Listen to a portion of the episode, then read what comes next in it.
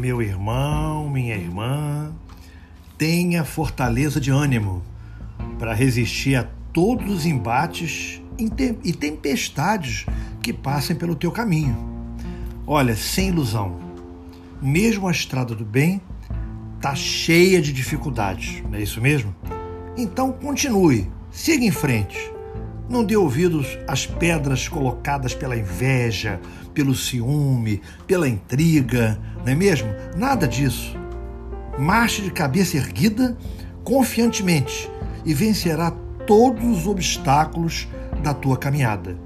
Ah, não esquece de uma coisa.